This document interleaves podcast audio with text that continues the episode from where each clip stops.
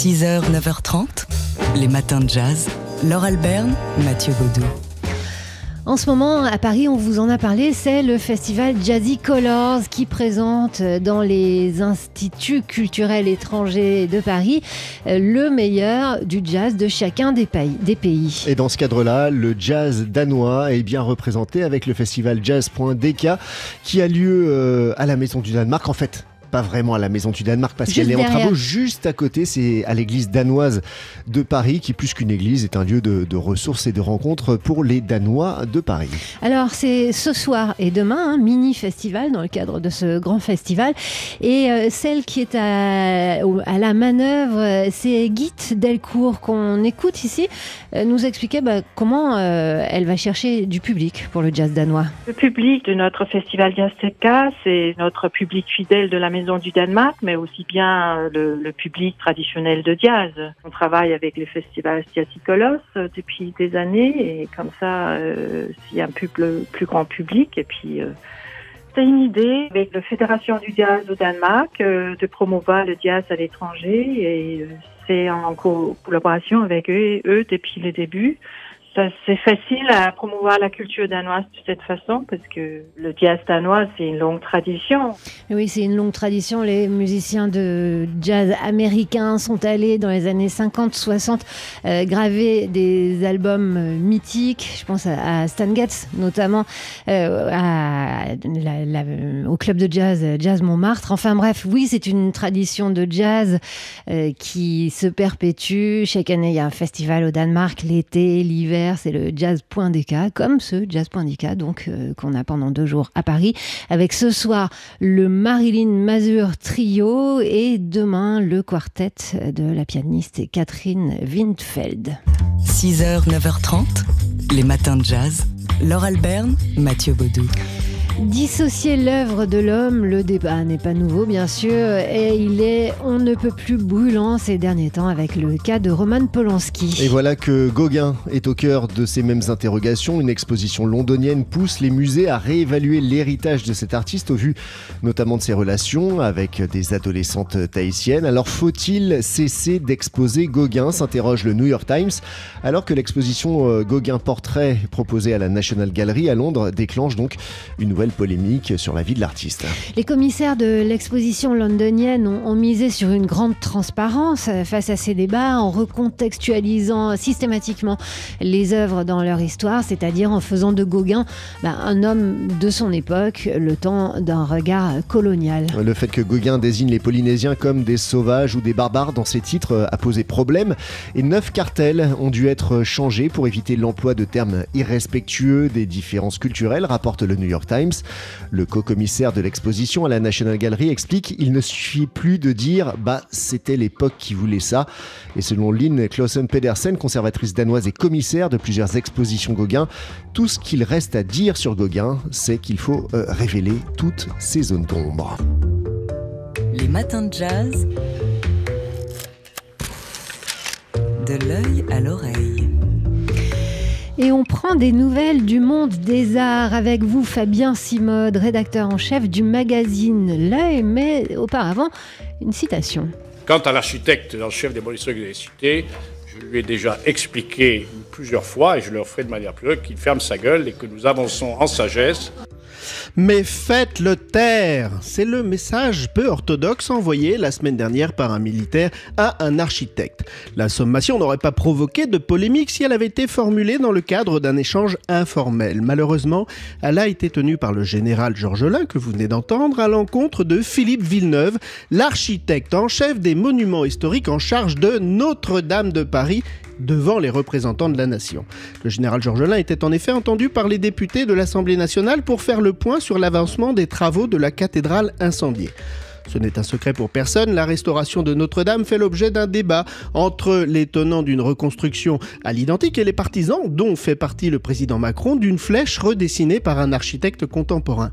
Or, l'architecte des monuments historiques, lui, le spécialiste de la cathédrale, s'est exprimé pour la reconstruction à l'identique, au Gredam bien sûr, du général Georges Lain. Mais euh, en, principe, un général d'armée à la tête du chantier de Notre-Dame, c'est quelque chose qui doit nous surprendre. Le général Georges Lain a été nommé au lendemain de l'incendie d'incendie par Emmanuel Macron avec l'objectif ferme de rouvrir la cathédrale dans 5 ans. Si, dans l'esprit du président, choisir un ancien chef d'état-major des armées réputé pour son autorité devait envoyer un message fort de volontarisme, cette nomination a dans le même temps court-circuité le ministère de la Culture qui l'a vécu comme un camouflet.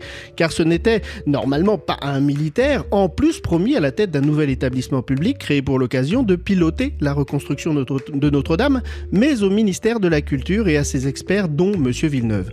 Voilà pourquoi les propos du général ont tant heurté, y compris le ministre de la Culture, et pourquoi ils ont ravivé le débat autour de la reconstruction de Notre-Dame. Pire, toute cette affaire somme comme un affaiblissement et une perte d'autorité du ministère qui voit lui échapper le plus important et le plus visible de ses chantiers. L'année même des 60 ans du ministère de la Culture, créé, je le rappelle, en 59 par De Gaulle et Malraux, un tel message fait un peu mauvais genre.